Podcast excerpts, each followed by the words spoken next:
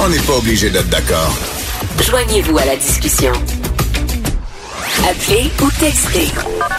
187 Cube Radio. 1877 827 2346. Avec euh, le mouvement MeToo, on a l'impression qu'on n'a jamais autant entendu parler euh, d'agressions sexuelles, de victimes d'agressions sexuelles euh, qui témoignent du calvaire euh, qu'ils ou elles ont traversé.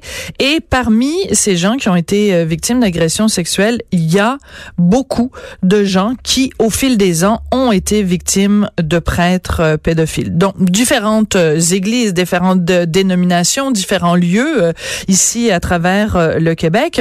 C'est le cas de ma prochaine invitée. Elle s'appelle Shirley Christensen et dans les années, fin des années 70, début des années 80, alors qu'elle n'avait, imaginez-vous, que six ans, donc, ça a duré pendant deux ans, de six à huit ans. Elle a été euh, agressée par un prêtre. Elle est au téléphone.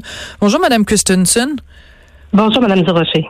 Écoutez, euh, la raison pour laquelle on voulait vous parler aujourd'hui, c'est que ben, on est amis Facebook, vous et moi, et euh, récemment vous avez euh, placé sur Facebook un rappel historique. C'est que il y a neuf ans de ça, la Cour suprême, c'est pas rien, la Cour suprême vous avez permis de poursuivre au civil cet homme qui vous a agressé sexuellement, et vous avez écrit sur Facebook, ben moi je vais continuer à me battre pour que ce fameux délai de prescription contre euh, les, les agressions sexuelles qui existent euh, au Québec, ce délai de trois ans, pour que ça disparaisse. Est-ce que vous pouvez nous expliquer un petit peu plus précisément de quoi il s'agit?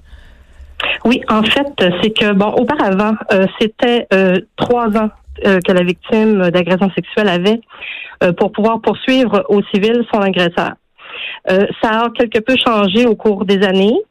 Euh, on est passé de 3 ans à 10 ans et maintenant 30 ans. Mais mhm. c'est pour les victimes qui sont euh, qui ont été agressées après 2013. D'accord. Ce qui veut dire que des victimes comme moi, qui auraient été agressées dans les années 60, 70, 80, qui voudraient poursuivre aujourd'hui, pour, pour, pour ces victimes-là, le 30 ans n'est pas de mise. Donc on reste avec les anciens les anciens critères. Parce que dans le fond quand la Cour suprême vous avait euh, rendu cette cette décision là, c'est que elle venait renverser une décision préalable, il y avait la Cour supérieure, la Cour d'appel qui disait ben non euh, vous cette jeune dame ne peut pas poursuivre parce qu'il y a un délai de prescription de trois ans. Mais vous votre argument c'était de dire ben voyons, j'étais un enfant, comment voulez-vous qu'un enfant de 8 ans euh, entreprenne des démarches pour poursuivre son son agresseur, il y avait comme une, une incohérence totale, une injustice fondamentale. Effectivement, en fait, c'est qu'ils se sont servis euh, bon de mes parents. Euh, ils ont même dit que j'aurais dû à l'époque poursuivre mes parents pour ne ben, pas avoir été plus. Ben oui, effectivement. Ils ont blâmé mes parents. C'est aberrant. Là. Donc, il aurait fallu qu'une petite fille de 8 ans qui, euh, bon, évidemment, on, l'imagine en tout cas, est euh, premièrement euh, agressée par une figure d'autorité, donc un prêtre, aurait dû, qui est traumatisée parce que bon, on le sait, euh, euh, les agressions sexuelles, ça cause des traumatismes, a fortiori quand on est un enfant. il aurait fallu que vous ayez toute la présence d'esprit de à, ce jeune âge-là, de d'entreprendre des démarches ou que vos parents entreprennent des démarches euh, en votre nom. C'est tout ça, ça tient pas vraiment debout là. Effectivement. Ben écoutez, le, délai de prescription, l'Église catholique s'est toujours servi de cet atout-là là, pour refuser là, des, des, règlements en cours. Alors, euh, moi, ce que je cherche à faire, c'est de le faire tomber parce que, voyez-vous, euh, Madame Durocher, on est la seule province canadienne encore à avoir ce délai de prescription-là pour les victimes d'agressions sexuelles.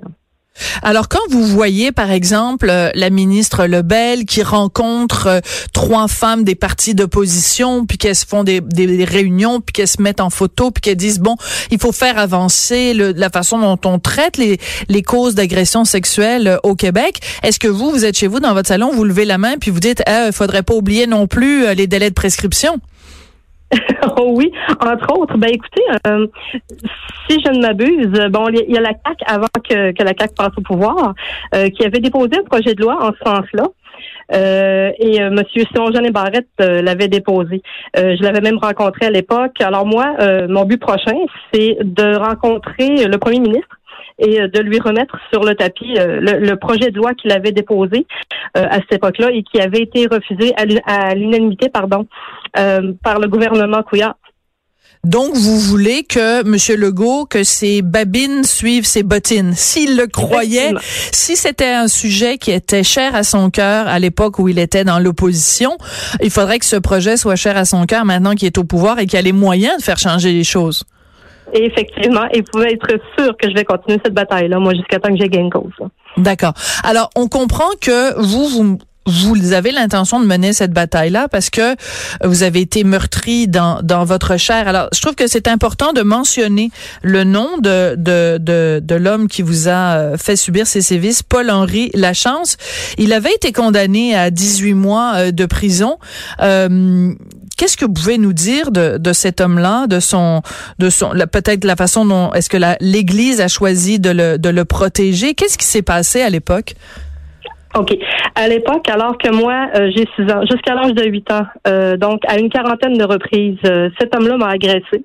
Ouais. Et à la dernière journée où ça s'est passé, moi, je suis arrivée bon chez moi en crise. bon, je, pleurais, je criais, j'ai arraché mes vêtements. Maman, mais qu'est-ce qui se passe? Hmm. et, et je lui dis, ben écoute, Monsieur Curie m'a touché la bombe. Oui. Alors, euh, on se dirige euh, au, presbytère, au, coin de chez moi. Mes parents veulent rencontrer le curé. Euh, bon, Vous habitez à Québec, hein, juste pour spécifier? Oui. oui, dans la base ville de Québec. Donc, à l'époque, c'est la paroisse Sacré-Cœur. Oui. Et on arrive donc au presbytère. surprise, le curé est absent. C'est son supérieur immédiat qui est sur place, qui nous accueille. Et bon, il met tout de suite ma parole en doute et il me pose des questions qui ont fait qu'il n'a pas pu faire autrement que de me croire. Il me demande, écoute, où est son bureau? Et par la suite, je lui dis, son bureau est là et sa chambre est au fond. Ah! Petite fille de 8 ans qui vous dit ça, là. Ouais. Alors, par la suite, euh, ils nous ont conseillé, euh, ils ont conseillé à mes parents de se rendre au, diocèse pour discuter avec eux. Et euh, le monseigneur qui a accueilli mes parents euh, dit à mes parents, écoutez, euh, ne faites pas de vagues avec ça. On a notre propre cours ecclésiastique ben qui va être euh, jugé par ses pairs. Euh, bon, écoutez, on se remet à, l'époque des années 80, là où la, religion catholique est encore très présente. Mes parents étaient très croyants, ma mère très pratiquante. Alors, elle a fait confiance à ce monseigneur-là. Oui. Et le curé de la chance a tout simplement été changé de paroisse. Ben voyons donc, c'est tellement un cas typique. Au lieu de dire on va euh, mettre ce gars-là, on va lui faire subir un procès, on va le mettre en prison éventuellement si les faits sont avérés, on choisit comme combien de fois, pas juste au Québec, aux États-Unis, en France, partout, on choisit de déplacer le problème. Donc, est-ce que vous savez si euh, cet homme, donc Paul-Henri Lachant, est-ce qu'il a fait d'autres victimes après avoir été changé de paroisse?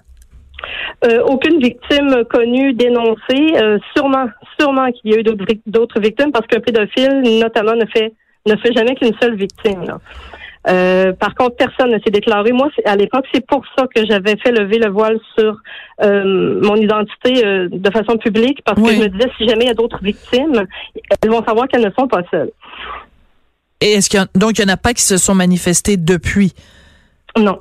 Ben, il y a peut-être des gens qui nous écoutent et qui, à l'époque des faits, n'avaient pas entendu parler de votre histoire et qui peut-être vont se reconnaître ou vont se rappeler justement avoir été en contact avec Paul-Henri Lachance et que euh, ils vont peut-être euh, aller de l'avant. Alors quand on, je disais tout à l'heure qu'il avait passé 18 mois en prison, c'est qu'il a fini par avoir un procès. Oui, au criminel, parce qu'on est d'abord allé au criminel. Donc, moi, mon agresseur euh, a eu une sentence de 18 mois ferme et sur ces 18 mois-là, il en a purgé 12 parce qu'il euh, a trouvé que la sentence était trop sévère à son endroit. Euh, il est allé en cours d'appel pour faire réviser la sentence. il, a, il a eu cette audace-là. Et finalement, il en a purgé 12. Il en a purgé 12. Mais donc, vous êtes allé donc au criminel, il a été trouvé coupable. Donc, vous avez quel âge quand vous devez, est-ce que vous avez été obligé de témoigner en cours à l'époque? Oui, oui, oui, effectivement. moi, j'ai dû témoigner. Euh, j'ai euh, même fait face à mon agresseur. Je lui ai lu une lettre en le regardant directement dans les yeux. Est-ce que vous vous souvenez ce que vous lui disiez dans cette lettre-là? Euh, oui, mon Dieu, je lui ai dit à quel point ça avait pu détruire mon enfance, à quel point je lui faisais confiance à l'époque. Pour moi, pour moi, c'était comme un ami. Euh, donc, le, le lien de confiance était brisé. Euh, le fait que je ne puisse même plus écouter, euh, je, je vais vous dire quelque chose de grave.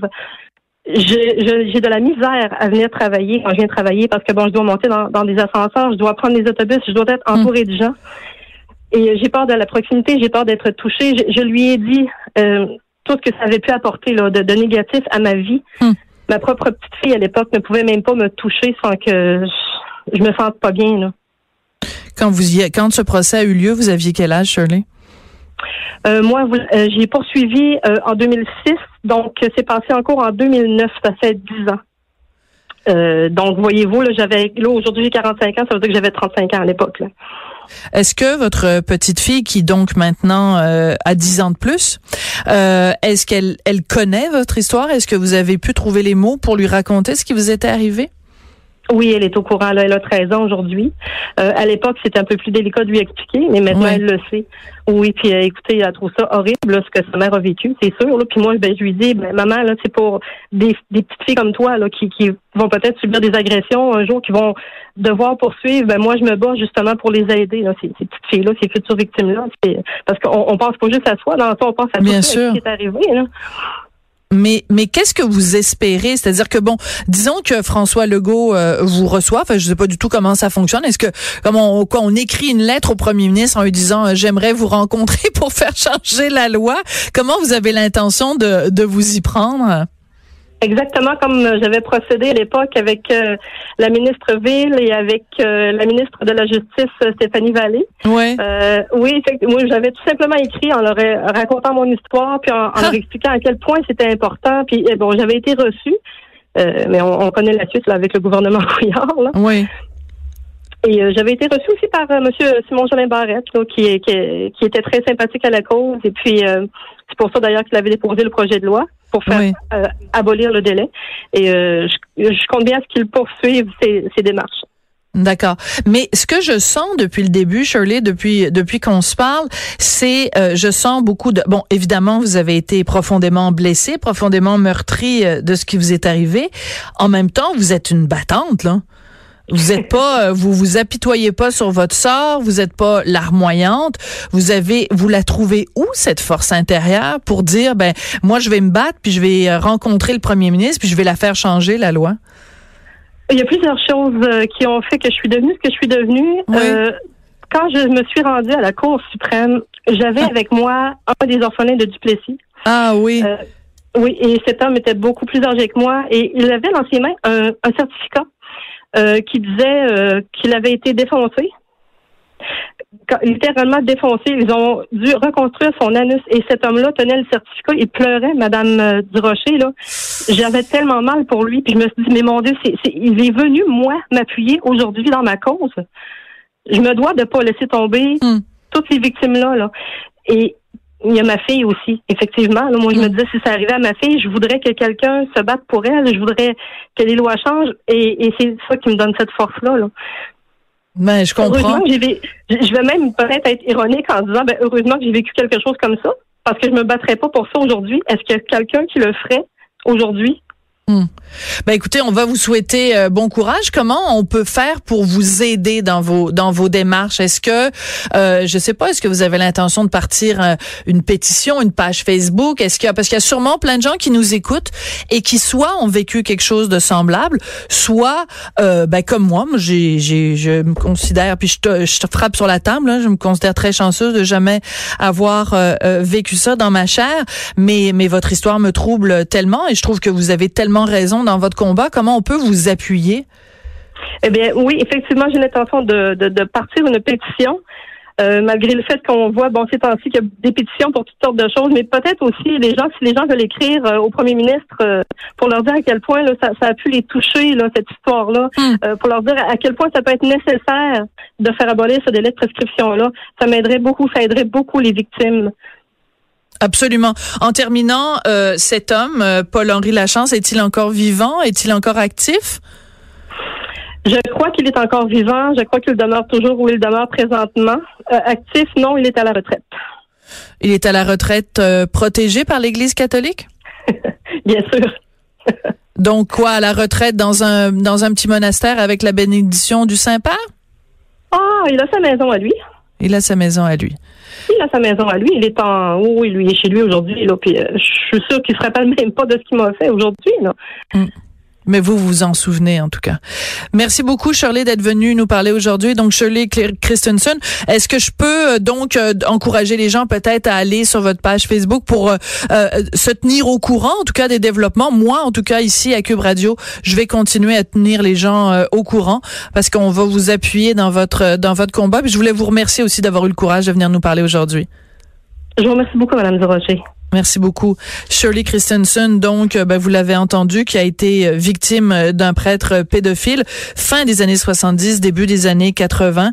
Alors, ben, une histoire vraiment bouleversante, mais elle continue à se battre pour que le délai de prescription dans les cas d'agression sexuelle, que les délais soient changés. Vous écoutez, on n'est pas obligé d'être d'accord. De 14 à 15. On n'est pas obligé d'être d'accord.